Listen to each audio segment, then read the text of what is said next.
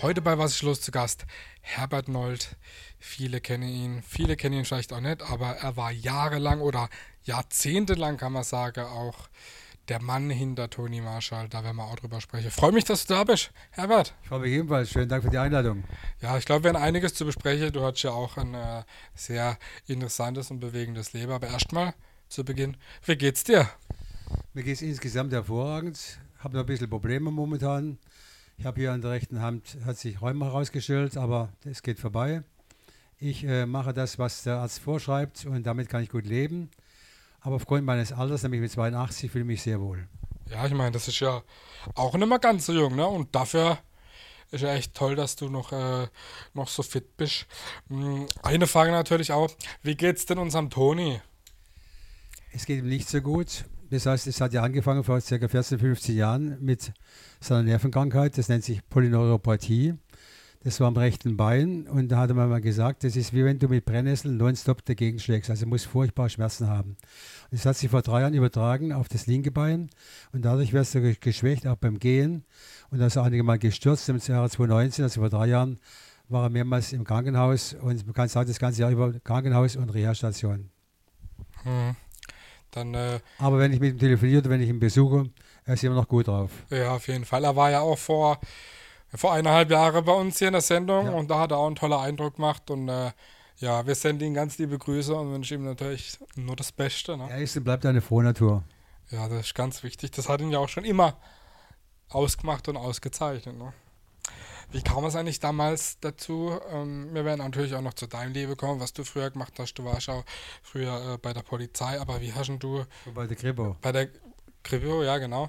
Ähm, wie kam das eigentlich damals dazu, ähm, dass du äh, den Toni kennengelernt hast und sein Manager geworden bist? Ich meine, ähm, dass du das sehr lange warst, haben wir ja schon besprochen und äh, da kommen wir auch nochmal drauf. Aber wie, wie hat es damals eigentlich angefangen, vor Jahrzehnten? Also vor über 50 Jahren, es war so, äh, ich kam von der Kripo Freiburg nach Baden-Baden. Der Kripo-Chef von Baden-Baden hat mich angerufen in Freiburg. Hätte mich gerne in Baden-Baden, was ich dann sehr gut fand, weil ich in der Nähe hier zu Hause bin. Und hat er mir gesagt, äh, Herr Nold, können Sie singen bei der Begrüßung? Also wie meinen Sie das? Ja, wir haben einen Polizeigesangverein, da war ich dann Mitglied. Und dieser Gesangverein, Polizeigesangverein, machte einen Ausflug an den Rhein. Abschluss war am Hirsch in Hügelsheim. Und da trat ein junger Sänger auf, der noch unbekannt damals war, es war Toni Marshall. Aber er hat mich so fasziniert. Er hat ca. 45 bis 60 Minuten live gesungen, sich nur begleitet mit der Gitarre. Und im Schluss sang er das Ave Maria. Da habe ich gedacht, es ist doch ein Wahnsinn. Ein Schlagersänger, den man gar nicht kennt, hat so ein Stimmvolumen. Und damals habe ich ihn angesprochen nach seiner Veranstaltung und habe ihn engagiert für ein Sportfest nach Niederbühl.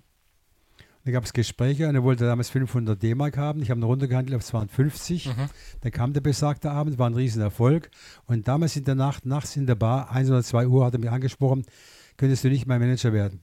Dann habe ich gesagt, es geht nicht, bin schon auf Lebenszeit angestellt. Ja, klar. Und dann hat er mich aber jeden Tag fast angerufen und eines Tages hat er mich bestellt auf sein Lokal, das damals war, glaube 68. Und äh, ich kam um 10 Uhr hin, wie verabredet, und er ging mit der Sprache nicht gleich raus, sondern erst nachts um 1 Uhr. Da hat er Mut gehabt, da hat er mir eine Tü- Tüte gegeben, eine Tüte, sag, was ist das? Ja, mach mal auf. In der Tüte war ein Stempel, Tony Marshall Management, Herbert Nold, meine Adresse, Telefonnummer. Hat er schon vorbereitet gehabt. Dann habe ich gesagt, was, was soll ich damit? Ich sage, ja, jetzt fang's mal an. Das war so der Anfang.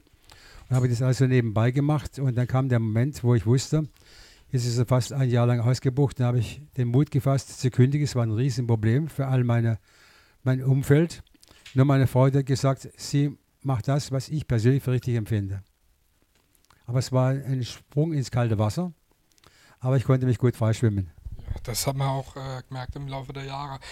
Hieß damals der Toni Marshall schon Toni Marshall? Also war der Künstlername schon dabei? Er hieß, schon, er hieß schon Tony Marshall, ja, ja. Okay, also der Künstlername kommt. Aber er war noch nicht bekannt. Wir haben die Schöne Maid, wurde von Jack White produziert. Das haben wir erst äh, 1971 aufgeführt. In Kurs Baden-Baden. Da war die Premiere. Da haben wir eine Veranstaltung gemacht nach dem Motto: Sein oder nicht sein. Entweder es geht gut und er macht weiter in der Schlagerbranche, Mhm. oder es geht nicht gut.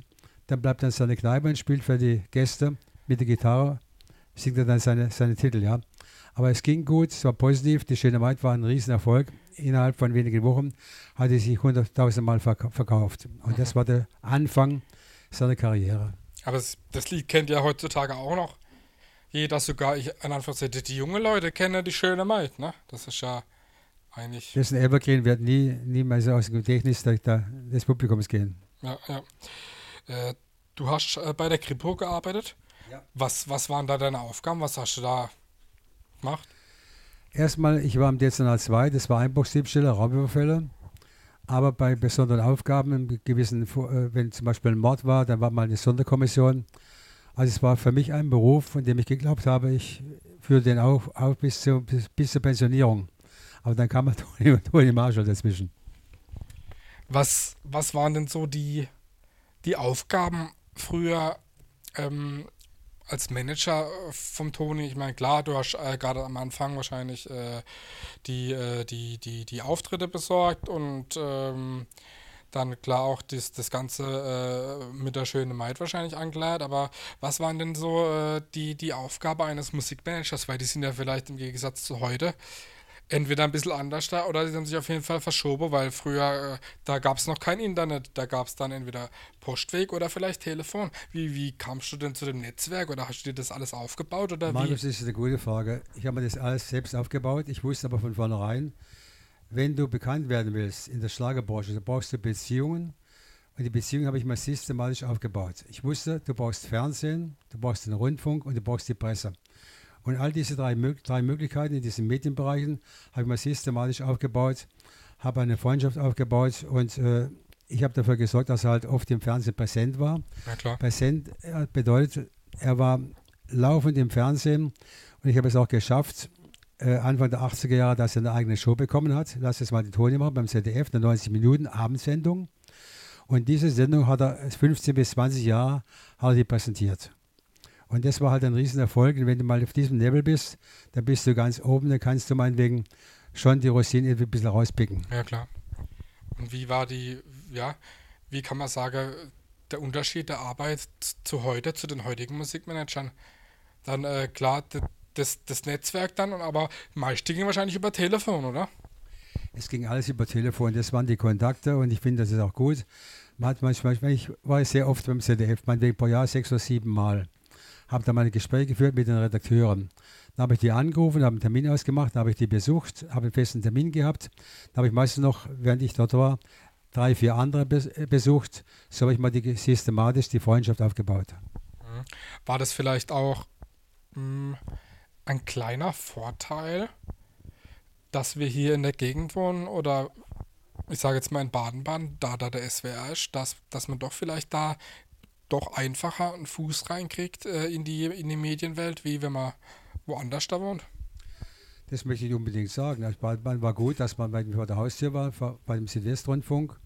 Aber ZDF zum Beispiel, ich habe schon gesagt, ich war pro Jahr sechs, sieben Mal mindestens äh, beim ZDF. Aber ich habe Kontakt gehabt mit allen anderen ARD-Anstalten, mit dem WDR in, in Köln, mit dem NDR in Hamburg, mit dem Bayerischen Rundfunk in München. So bin ich halt immer, immer wieder von Zeit zu Zeit hingefahren, habe Kontakte gepflegt, aber oft mit denen auch telefoniert.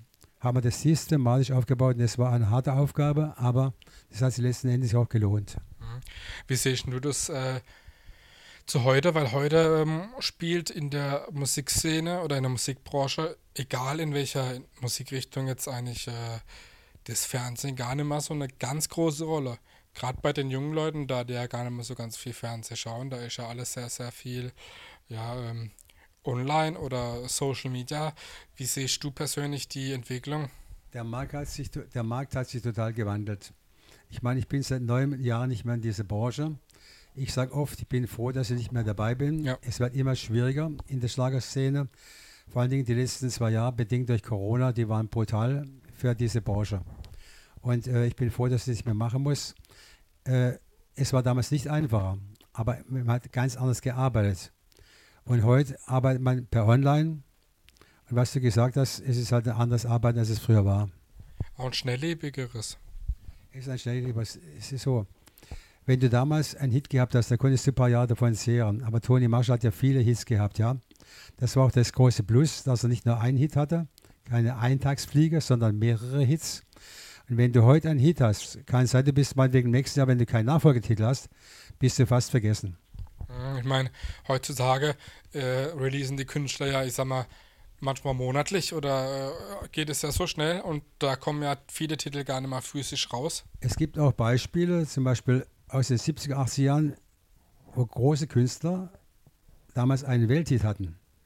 Ich kenne zwei oder drei, die Welthits hatten, danach noch einen, einen leichten annähernden Hit, Hit und dann war aus, dann war die von der Bildfläche verschwunden. Und das ist halt das große Los. Du musst halt immer gucken, dass du immer präsent bist. Und präsent bedeutet für mich oder bedeutet für mich immer Medien, Fernsehen, Rundfunk, Presse. Mhm, klar, so der Mix aus allem natürlich. Ja. Ne? Wie, wie waren das früher bei euch oder wie habt ihr da gestartet? Ich meine, bei vielen ähm, bei vielen Manager ist es so, die haben prozentuale Deals, ne? sei es, was weiß ich, 30 Prozent von allem. Äh, wie lief das bei euch damals ab? Habt ihr das auch so gemacht oder? Wir haben von Anfang an prozentual vereinbart. Das ist das Normale in der Branche. Mhm. Und damit sind wir gut zurechtgekommen. Ja, ich meine, äh, da hast du sicherlich auch, ich sage jetzt mal, nicht schlecht verdient, weil meine äh, Tausende von Auftritten und alles, ich meine, klar ist alles viel Arbeit, aber gehört auch dazu, ne? Man hat gut verdient, man hat auch hier immer hohe Auslagen gehabt und vor allen Dingen die Steuer. Ich habe vorhin äh, schon gesagt, die Steuerprogression war ja damals bei 56 Prozent. Und jetzt bist du selbstständig, das heißt noch 15 Prozent Gewerbesteuer. Also von 100 verdienten D-Mark verblieben mir exakt 29. Das muss man auch mal wissen. Natürlich, klar. Die Leute denken immer, da verdient man das große Geld, aber die Leute sehen meistens nur brutto. Ja, also trotzdem alles äh, harte Arbeit, ne? Ja. Natürlich. Du unterstützt ihn ja heute noch bei mancher Angelegenheit oder bei Kontakte, weil wir sind laufend immer noch in Kontakt. Ich besuche ab und zu und wir telefonieren pro Woche in der Regel immer zwei, dreimal.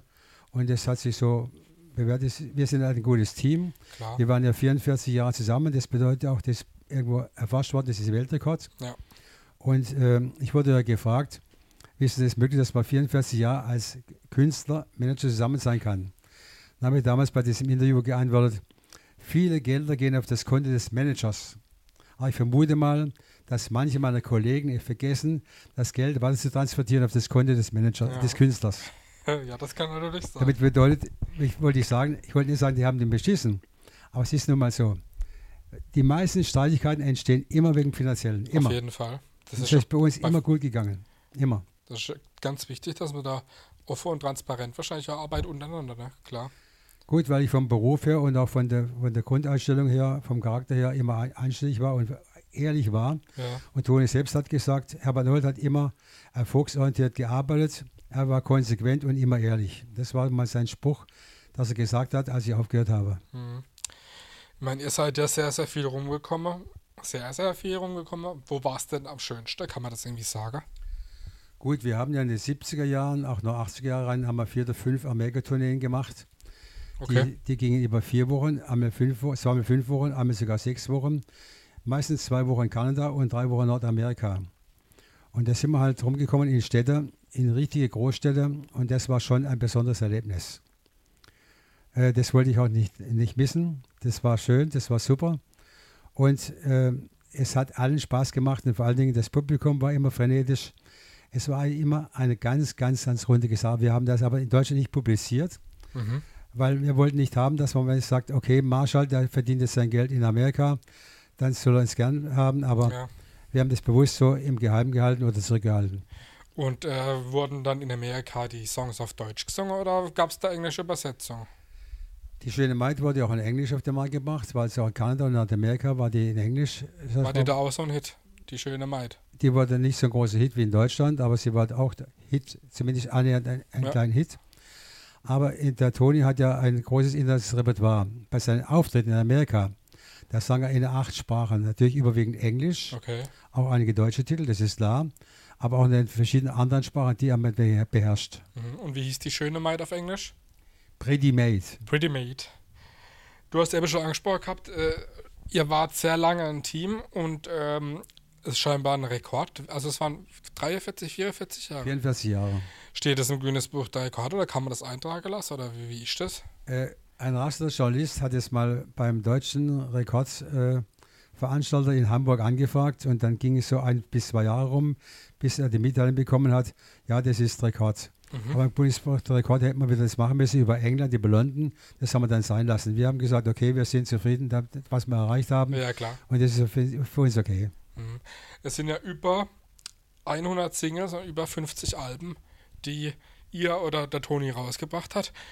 Hast du daheim irgendwie einen, einen Raum oder irgendwie ein Zimmer, Arbeitszimmer oder irgendwie eine Galerie, wo du die alle irgendwie, äh, ja, Also ich habe heute noch all diese CDs, die damals auf den Markt kamen, habe ich noch zu Hause bei mir Ja. im Büro. Das habe ich noch, ja. ja. Also du hast von jedem auf jeden Fall noch mindestens ein, zwei Exemplare da. So ist es. Mhm. Wie waren das äh, früher bei den Fernsehsendungen? Mm, heutzutage, wenn man jetzt, ähm, es gibt ja jetzt gar nicht mehr so viele Fernsehsendungen, wo Musikauftritte sind, aber wenn man jetzt zum Beispiel jetzt sich jetzt den Fernsehgarten anguckt oder andere äh, Sendungen, da wird ja hauptsächlich Playback gesungen. Das sieht man ja, ist auch produktionstechnisch technisch nicht immer möglich. Aber wie waren das früher so? Früher hat man auch Vollplayback gemacht. Mhm. Und das bedeutet, der Hauptgrund war vermutlich der, bei Vollplayback musste man nicht so viele Proben einsetzen. Bei Halbplayback, wenn die Künstler live gesungen hätten, hätte man mindestens ein, zwei Tage länger proben müssen. Klar. Das geht wieder ans Geld. Das war auch vermutlich, vermutlich für die Fernsehverantwortlichen eine reine Kostenfrage. Das ist wahrscheinlich heute noch die Kostenfrage, wenn du über alle äh, dann äh, unterschiedliche Backlines und Umbau und alles. Ne? Das ist schon alles äh, Zeit und Geld am Fernsehen. okay. Ähm, du hast ja gesagt, Kat, die schöne Maid war der größte Hit. Mm, War, Nein, nicht ganz, nicht ganz. war es nicht der größte Hit? Nein, nein, Der verkaufsmäßig erste- war, war der Nachfolgetitel, der hieß vom Volksmund heute auf die Pauke. Der Mhm. Und der hieß aber im Original, komm, gib mir deine Hand. Komm, gib mir deine Hand. Zwar deshalb wurde der umbenannte, komm, gib mir deine Hand, weil diese Passage auch im Text drin vorkommt, weil damals die Verantwortlichen gesagt haben, auf die Fernsehleute, ah, das ist zu banal, heute auf die Pauke. Okay, Aber heute auf die Pauke hat mehr verkauft als die schöne Maid. okay. Naja, Aber Schöne Maid war auf jeden Fall der erste große Hit. Ne? erste große Hit. Ähm, war dir oder euch von Anfang an klar, dass das ein Hit war, weil ihr habt ja da alles auf die Karte gesetzt oder ja, wie war das, wie war das so? Es war genau umgekehrt. Als der Jack White, der hatte die, die schöne Maid übernommen von einem tahitischen Volkslied. Dann hat das vorgesungen beim, am, am Telefon. Da hat sich das richtig super angehört, so richtig swingend, ja. Mhm. Und das Original war wieder eine ganz andere Version. Das war das sogenannte Kitchen, nämlich Küchensound. Dieses Dam, Dam, Dam, Dam, Dam. Ja. Und Tony Marshall hat die Aufnahme gemacht, er wollte das nicht singen, hat sich fast gewehrt. Mhm. Und als der Titel dann fertig war, da sind wir beide, Ton und ich, nach München gefahren, zur Schallplattenfirma Areola Ja. und haben mit denen gesprochen, mit den verantwortlichen Produzenten, dass man den Titel zurückstellen möge und erst wieder rausbringen soll zur Faschingszeit. Okay, Und dann vermutlich war ein schlauer Mann da von der Produktionsabteilung bei Areola. Die Stimme von Toni war am Anfang vorn gelegen, man hat es rausgehört als, als Sänger. Im Endeffekt, wer heute schöne Maid irgendwo kauft, ist es eine reine Chornummer. Ich kann den Toni minimal heraushören mit seiner Stimme, aber im Grunde ist es eine reine Chornummer. Und jetzt kommt es, was ich sagen möchte. Aufgrund dessen, dass es eine reine Chornummer wurde, haben sich die Leute mit dem Titel identifiziert. Und Aha. ich vermute mal, das war letztendlich der große Erfolg, okay. dass die Leute sich mit diesem Titel, nämlich chormäßig, identifiziert haben und den Titel gekauft haben. Okay, also kann man sagen, dass es irgendwie so, eine, so ein gemeinsames Ding war von, von, von euch und von Jack White und eine Mischung noch mit der Plattefirma, dass die gesagt haben, okay, wir machen das Ding sofort und nicht an äh, Wenn es, Phasen. wenn es zum Erfolg wird, sind immer mehrere dann beteiligt. Sowieso. Und, ja, ganz, das war ganz klar. Und äh, am Anfang hat Toni Marshall den Titel natürlich gern auf der Bühne interpretiert, aber später so, das gehört zu seinem Stammrepertoire und das Klar. konnte er nicht mehr weglassen. Das geht gar nicht. Du hast äh, klar die ganze äh, Zeit von früher mitbekommen, auch von den ja, von den Schlagerkollegen oder was ein, was einfach so in der in der Szene abging. Hat man da früher äh, wilder gefeiert als heute oder, oder was ging da außerhalb so ab? Ich möchte behaupten, ja. Also es war so, dass wir oft nächtelang durchgemacht haben. Äh, wir waren in einer Euphorie und auch die, die Medienleute, wenn ich die eingeladen habe, dann blieb es nicht bei einem Mineralwasser, das ist ganz klar. Ja, Und ich muss oft sagen, ich habe Glück gehabt, ich habe das mitgemacht, Aber letztendlich habe ich immer gedacht, hoffentlich wirst du mal, müsstest nicht büßen, dass du meinetwegen früher sterben musst. Mhm. Aber heute mit 82 habe ich das gut übertüncht und das heißt im Klartext, ich fühle mich heute wohl. Okay, das ist ja auch, auch ganz wichtig. Gibt es irgendwie eine, mh, eine spezielle, prägende Geschichte, die du irgendwie erzählen kannst, die dir ja besonders im, im, im Kopf ist, wo besonders ist? Äh, wenn wir in Erinnerung bleiben, also 76, der Toni hat den Titel gesungen, Der Star. Und das war eine Fernsehsendung, da mussten die Leute abstimmen, welcher Titel dann in Deutschland vertreten wird. Beim Grand Prix de la Chanson hieß es Mhm, damals. ja. Und das Publikum hat überwiegend den Titel gewählt, Der Star, mit riesigem Vorsprung vor dem Zweitplatzierten. Mhm. Und im Endeffekt, ich mache es jetzt mal kurz, wurde der Titel disqualifiziert, weil angeblich der Komponist den Titel schon mal einer Sängerin gegeben hätte und die hätte den Titel gesungen in einer Diskothek im Bayerischen Wald. Aber es kam nie letztendlich raus, wie, was und wo. Im Grunde war diese Disqualifikation war viel zu früh ausgesprochen, aber Toni konnte damals 1976 Deutschland beim Grand Prix de la Chanson, der damals in Den Haag in Holland war, nicht vertreten. Das war ein Missgeschick. Ähm, man kann sich vorstellen, er hätte vielleicht eine internationale Karriere starten können, aber das wurde damals verbaut. Äh, warum auch immer. War das denn so oder hat man das wirklich äh, belegen können, dass der Titel schon mal gesungen wurde?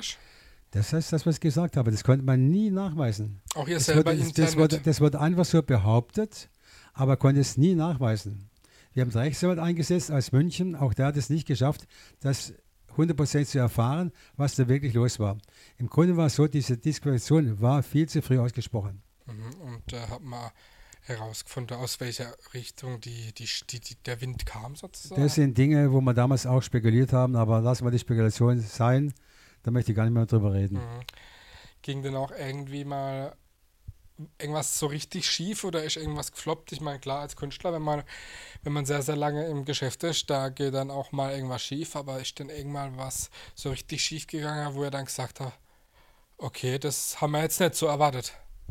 Gut, das sind Sachen, das ist fast alltäglich. Man hat ja immer wieder Dinge, die zu Fehler geworden sind, aber es gibt eine Geschichte. Er war engagiert im Elsass, im, Süd, im Süden des Elsass. Und da gibt es zwei Orte, die liegen nicht weit voneinander weg. Und da ist man wegen in den Ort A gefahren, haben wir dort gesagt, hab- haben wir nicht festgestellt, wo die Halle ist. Dann haben wir ihn zum äh, Ort B geschickt und dann war es so. Also wer, wenn das weiter entfernt gewesen wäre, geografisch, hätte der Auftritt war schon verpasst. Okay.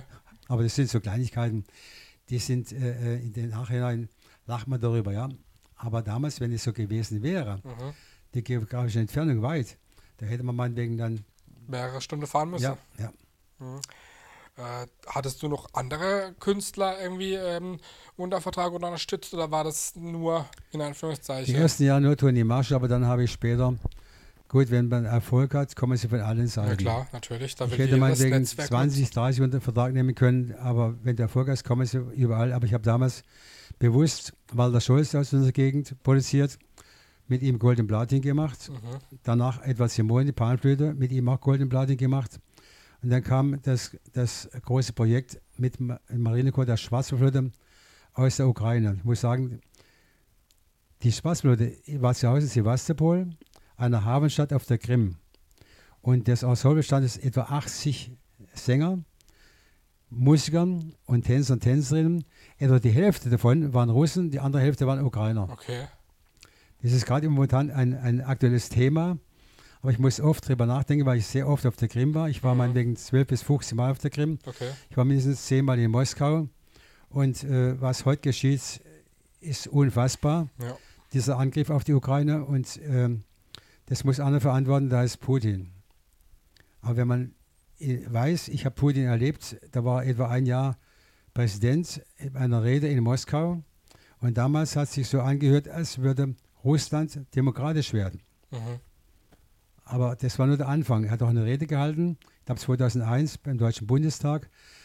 Da haben wir auch gedacht, jetzt wird Russland demokratisch. Mhm. Leider kam es nicht so. Mhm. Ja. Was, was sind denn so die Sachen, die du jetzt in deinem, ähm, ja, in deinem Rentnerdasein noch hobbymäßig machst? Ich meine, äh, du hast ja sicherlich äh, da auch was, was du viel machst. Ich spiele seit etwa 20, 25 Jahren Golf Mhm. und ich habe mir vorgenommen, das mache ich schon seit Jahren jetzt, dass ich zwei, dreimal in der Woche Golf spiele und gehe zweimal oder dreimal in der Woche zum Fitness, sodass ich jeden Tag etwas Sport mache Mhm. und das hält, hält mich fit. Ja, das ist schon, schon wichtig. Eine Frage, die ich äh, jeden Gast immer am Ende der Sendung stelle, ist, was ist für dich Heimat? Heimat bedeutet für mich erstmal das Dasein, wo wurde ich geboren. Ich wurde geboren in Niederbühl, heute äh, Stadtteil von Rastatt. Und Heimat ist für mich, dass ich hier wohnen darf, in einer Gegend, in der ich mich wohlfühle. Wir sind im Nord Nordschwarzwald zu Hause. Ich habe drei Enkelkinder, die leben in Berlin. Und der mittlere, das ist ein Junge, das ist der Matteo, der sagt immer, in Baden-Württemberg, vor allen Dingen im Schwarzwald, und bei euch fühle ich mich am wohlsten. Und das ist auch Heimat. Er sieht hier die Gegend, er sieht hier den Nordschwarzwald, er sieht die Wälder, er sieht das Gebirge. Und das ist die Heimat. Und Heimat heißt auch, dass man meinetwegen mit den Leuten, die hier wohnen, guten Kontakt hat, guten Kontakt pflegt. Und das ist auch ein Stück Heimat, dass man den Kontakt hat zu den Mitbewohnern. Okay. Das ist auf jeden Fall richtig und äh, finde ich auch gut. Und äh, ja, wir sind schon am Ende. Zeit ging schnell rum, war wirklich sehr interessant. Wir wünschen natürlich dir und natürlich auch dem Toni von ganzem, ganzem Herzen alles Gute und natürlich weiterhin gute Gesundheit, dass du noch weiterhin so fit bleibst und äh, ja, trotz den, äh, den kleinen, in Anführungszeichen kleinen Krankheiten oder Umständen äh, trotzen kannst und äh, danke, dass du da warst. Markus, ich bedanke mich bei dir, dass ich da sein durfte. Auch dir wünsche ich alles erdenklich Gute. Vor allen Dingen, ich sage nur eines, das Wichtigste ist Gesundheit. Wenn wir gesund sind, haben wir alles erreicht. Dankeschön. Das ist richtig. Das war Herbert Nold, Führermanager von Toni Marschall und äh, interessanter Mensch. Danke fürs Zuschauen. Ciao.